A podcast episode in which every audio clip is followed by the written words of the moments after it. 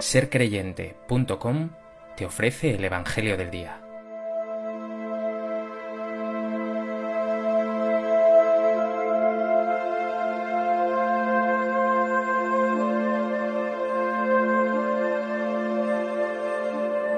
Del Evangelio de Mateo.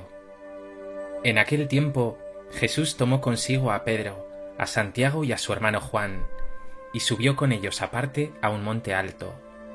Se transfiguró delante de ellos, y su rostro resplandecía como el sol, y sus vestidos se volvieron blancos como la luz. De repente se les aparecieron Moisés y Elías conversando con él.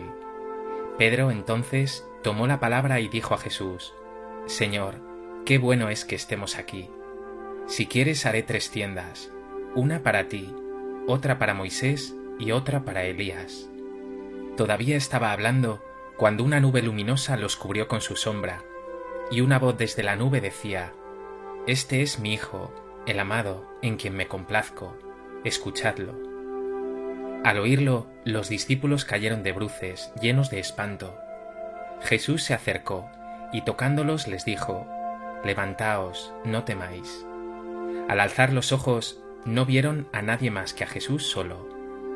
Cuando bajaban del monte, Jesús les mandó, No contéis a nadie la visión hasta que el Hijo del Hombre resucite de entre los muertos.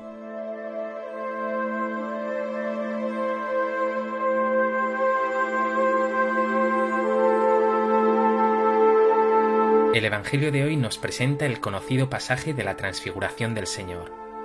A la montaña ha llevado Jesús a sus discípulos más íntimos, que serán también más adelante testigos de su agonía en Getsemaní. La montaña de la transfiguración no es la montaña a la que le llevó el diablo las tentaciones, prometiendo a Jesús poder y dominio.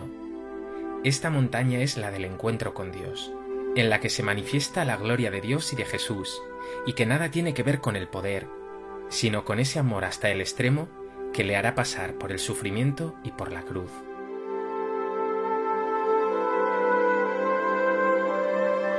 A propósito de este texto del Evangelio de Mateo, me gustaría compartir contigo tres reflexiones. En primer lugar, nos encontramos con este pasaje de la transfiguración del Señor, contado por los tres evangelios sinópticos, es decir, por Mateo, Marcos y Lucas. Aparece siempre narrado como una de las grandes teofanías o manifestaciones bíblicas, con detalles deslumbrantes. La montaña, lugar del encuentro con Dios. El rostro y vestidos de Jesús brillando como el sol una nube envolviéndoles, signo de la presencia de Dios, Moisés y Elías a su lado, una voz potente desde la nube. Esa voz es la voz de Dios, que desvela la identidad de Jesús. Él es el Hijo de Dios, la palabra de Dios, el Mesías anunciado por la ley, representada por Moisés y por los profetas, simbolizados en la figura de Elías. Esta transfiguración precederá al primero de los anuncios de Jesús sobre su pasión y resurrección, camino de Jerusalén. Los judíos y los mismos discípulos de Jesús esperaban un Mesías triunfante. El propio Pedro, en este texto, parece hacerse eco de este triunfalismo. La transfiguración es ciertamente un anticipo de esa gloria de la resurrección, pero esa gloria habrá de revelarse tras un camino de servicio de sufrimiento y de cruz. Pregúntate, ¿eres consciente de que la gloria de Dios y del hombre no es dominio y poder, sino servicio callado, entrega, amor y cruz?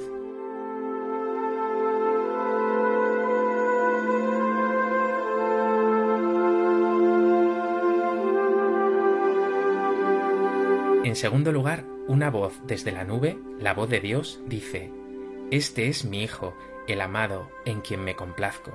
Escuchadlo. Necesitas escuchar a Jesús. Mira a Pedro, Santiago y Juan. Están perdidos, no entienden, o lo que es peor, no quieren entender. Pedro habla incluso de construir tres chozas. Quiere instalarse en la comodidad, en esa gloria, en ese triunfo, pero no quiere escuchar a Jesús, que les ha hablado una y otra vez de la importancia de la humildad, de que deben ser últimos y servidores de todos. Jesús es revelado como el Hijo de Dios, pero como el Hijo que pasa por uno de tantos, que sirve y ama hasta el extremo. Tú necesitas pararte, hacer silencio, cuidar tus encuentros con Jesús y escucharle si no quieres instalarte en un culto vacío, en la comodidad o en ideas extrañas. Si le escuchas, Él te hablará siempre de amor y de servicio. ¿Cuidas tus momentos de oración? ¿Hablas con Jesús? ¿Escuchas a Jesús?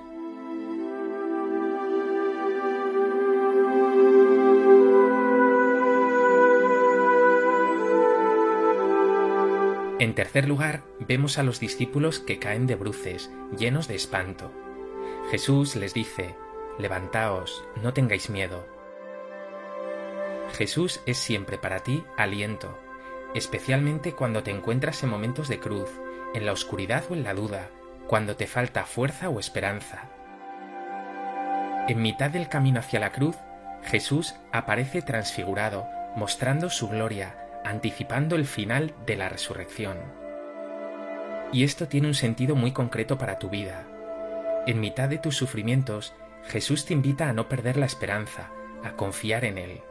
Tu futuro no es la tristeza ni la muerte, sino la felicidad, la plenitud, la vida.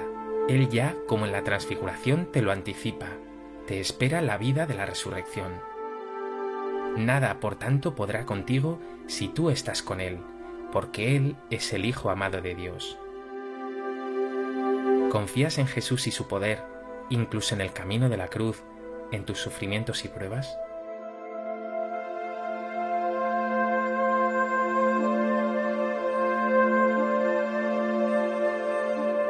Pues que este Evangelio te lleva a escuchar más atentamente a Jesús, a ver en su rostro transfigurado el verdadero rostro de un Dios que siempre te invita a la humildad, al amor y al servicio a tus hermanos.